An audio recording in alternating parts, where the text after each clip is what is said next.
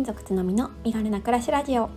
この番組はスキルシェアアプリを運営する私が働き方だけでなく暮らしや子育てについてももっと身軽に心地よく暮らせる人を増やしたいという思いで毎日配信しています。毎朝6時に配信しているのでお気軽にフォローやコメントをいただけるととっても嬉しいです。おはようございます。8月5日土曜日です。皆様いかがお過ごしでしょうか？週末になりましたね。いやーもう本当に毎日暑くって一日一日を乗り越えるのがやっとという感じなんですが皆さんはいかがでしょうか、えー、来週はお盆になるのかな？世間的には。ということでお休みに入る方とかも多いのかな？なんて思うんですがどうでしょうか？えー、我が家はですね特にお盆休みというのはないので、えー、通常通り 暮らしていくような感じになるかなと思うんですけれども、えー、3連休があるんですよね。うん、なんでそのね3連休はちょっとねあの姫路の方に、まあ、プチ旅行に行こうかなと思っております。はいえーと早速本題に入ろうかなと思うんですけれども皆さんはどんな風に年を重ねていきたいどんな生活をしたいと考えていますか？なんかイメージありますでしょうか？えー、私はですねあのどんな生活をしたいかというお話をする前にこのねうんテーマを考えたきっかけになったのが、えー、私 Voicy のプレミアム放送 Voicy の、えーと、大石春さんのプレミアム放送を聞いているんですね。で先日、えー、まあ、大石さんのねプレミアムの放送を聞いてちょっとこの、えー、タイトルを思いつきました。内容については有料放送になるので詳しくはお話はしないんですけれども、えー、ざっくりとねその大石さんが最近、まあ、書店とかを見ているとなんかこう80歳一人暮らし持たない暮らしみたいなライフスタイル本がすごい多いということに気づかれたそうなんですね。まあ、なんか要は製品を重んじて、まあ、つつましくうん、生活している生活をなんかこうなんですかねピックアップするようなライフスタイル本しかもそれが80代とか70代とか比較的いわゆる、うん、ご高齢と言われる世代の方々がそういった生活をしているよっていうようなね紹介をする本が多いということなんですよね。私ねこれ確かに、えー、最近書店にいた時に気づきましたね。うん、結構ねそんなような本は確かにたくさんあって80代え持っているものはこれだけとか、うん、なんかねそんな感じで、まあ、いわゆるミニマリストのおばあちゃん版みたいなね本がすごい多かったんですよね。でまあなんかねこれはまあいわゆるそのミニマリスト的な、うん、ブームの延長線上なのかななんてそれぐらいにしか思っていなかったんですけれども、まあ、そのね、まあ、流れに対して、まあ、おいしさんが思うことみたいなことをねあのプレミアムの中でお話をされていました。まあ、その大石さんが考えることについてはここでは言及しないんですけど、まあ、私がねこの話を聞いた時に感じたのは自分自身はどんな生活をしたいかなっていうことだったんですよね。皆さんはいかがですか？確かにこういうスタイル本ライフスタイル本を見ると80歳でも別になんかそんな少ないねお金で物を持たなくって生活ミニマムにね生活できるんだったら結構なんかいいな、まあ、希望が持てるなっていうね考えを持つ人も多いのかなと思います。結局ミニマムな暮らしというのはまあねあの食事は1食だけでいいとか服は1着だけでいいとか本当に少ないお金で、まあ、生活できるということなので今のねあの例えば収入がそんなに多くないとしてもつまりま貯金がねたくさんできなかったとしても、まあ、生活できる可能性が秘めてるっていうことなので、まあ、結構ねあの希望のある書籍なのかなそういうようなことを、うん、象徴するような内容なのかななんて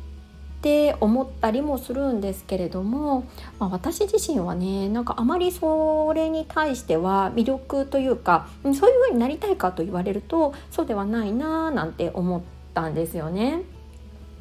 なんかそれをね、まあ、ミニマムな暮らしとかを別にあの全然否定するつもりとかはなくって私自身もねどちらかというと身軽な暮らしっていうことで物はね少ない方かなって思います。うん、なので物を持たずに本当に好きなものだけに囲まれて生活する暮らしっていうのには昔からね憧れを持ってそれを追求していたのでそれはいいかなと思うんですけれども何て言うんですかねその物を持たないことを目的化したくないというか、うん、なんかそれで自分が心地いいのであればそれは一つの考え方かなとは思うんですけれども私はそれよりも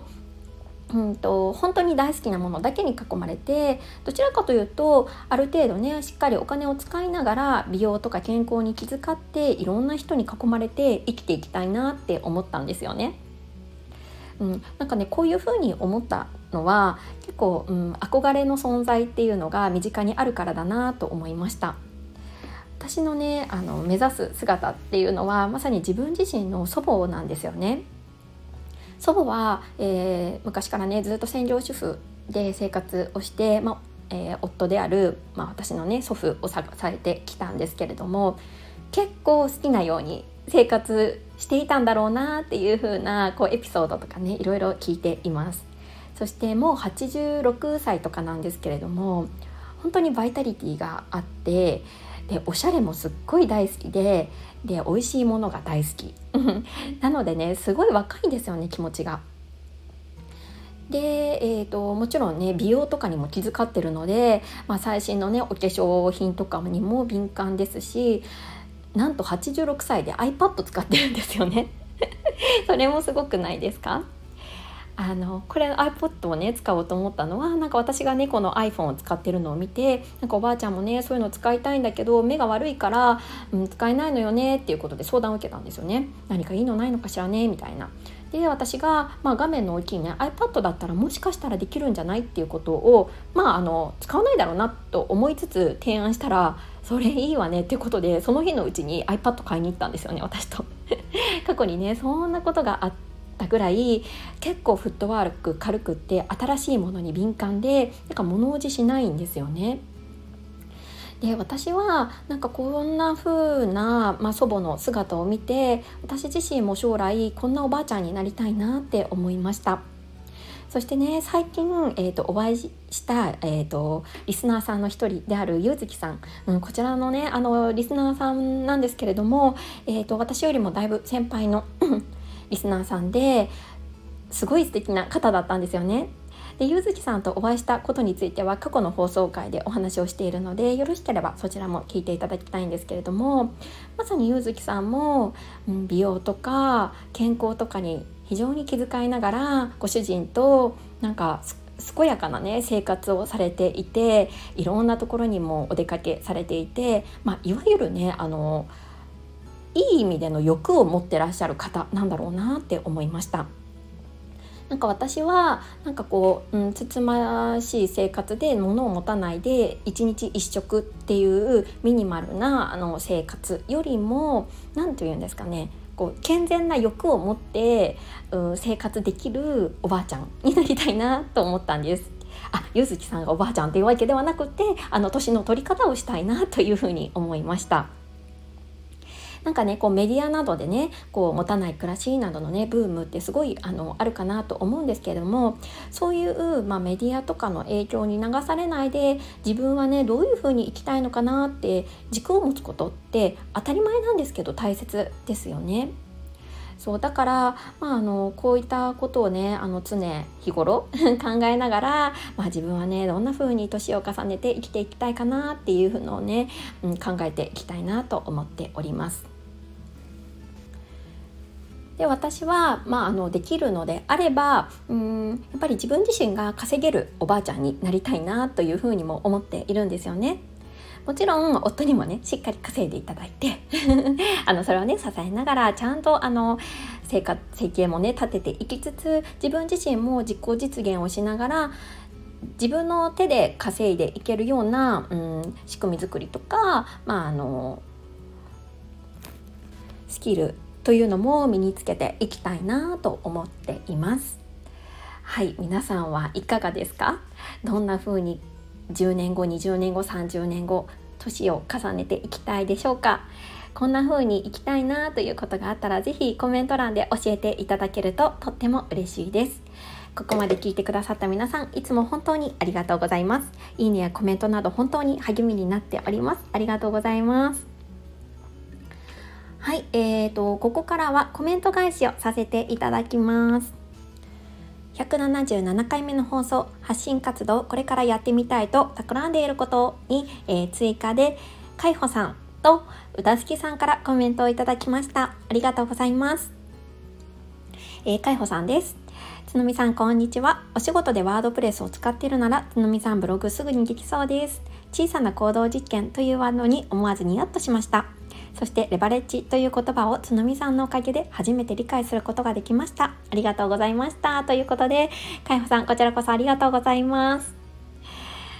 そうで、あの、ブログね、あの、私、今日ね、解説しようかなって思っているよっていうことをね、あの、話をしたんですけれども、実はね、この、あの、ブログをやるにあたって参考にさせていただいたブログの一つが、まさに海保さんのブログなんですよね。本当に素敵なブログを運営されていて、あまりにもね、なんかもうプロっぽくって夫にも見せちゃいました。こういう感じのブログいいよねみたいな感じでね あの見せたんですよね。いやもうなんかすごいなと思いました。海保さんもね今までいろいろな発信活動で